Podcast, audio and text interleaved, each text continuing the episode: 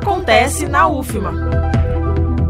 A Pró-Reitoria de Ensino da Universidade Federal do Maranhão divulgou o resultado da análise dos documentos de autodeclaração étnico-racial da primeira fase da chamada regular do SISU, Sistema de Seleção Unificada. Para saber sobre pendências ou motivos de indeferimento, os candidatos devem acessar o endereço ingresso.ufma.br. Caso apresente pendências, deve resolver a situação e enviar novamente os documentos com as devidas correções entre os dias 14 e 17 de agosto. Os candidatos que tiveram submissão indeferida poderão interpor recursos nos dias 27, 28 e 31 de agosto. Reforçando, a Pró-Reitoria de Ensino da Universidade Federal do Maranhão divulgou os resultados da análise dos documentos de autodeclaração étnico-racial da primeira fase da chamada regular do SISU, Sistema de Seleção Unificada.